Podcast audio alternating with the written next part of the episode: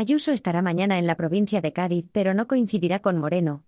Sevilla, 30 de mayo. La presidenta de la Comunidad de Madrid, Isabel Díaz Ayuso, participará este martes en varios actos de partido en la provincia de Cádiz, en la recta final de la precampaña de las elecciones andaluzas, pero no coincidirá con el presidente de la Junta y candidato popular, Juanma Moreno, que tiene agenda en Sevilla.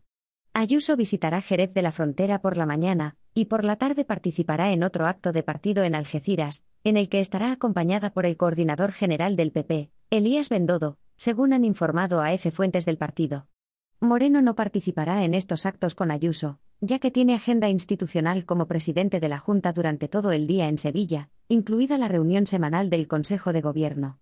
El candidato del PP ya anunció que todos los varones del partido estarán en Andalucía en los próximos días, hasta que se celebren las elecciones el próximo 19 de junio.